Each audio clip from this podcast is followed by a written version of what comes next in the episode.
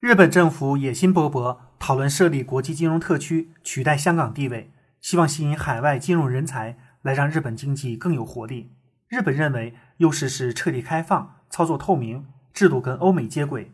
但是日本还有很多不足，比如金融行政不能全部使用英文，税制和移民条件非常严格，不能吸引金融资本和国际人才。韩国首尔市也希望成为世界金融中心，推出房租优惠。外资企业可以向首尔政府申请免费办公室，免租期最长五年。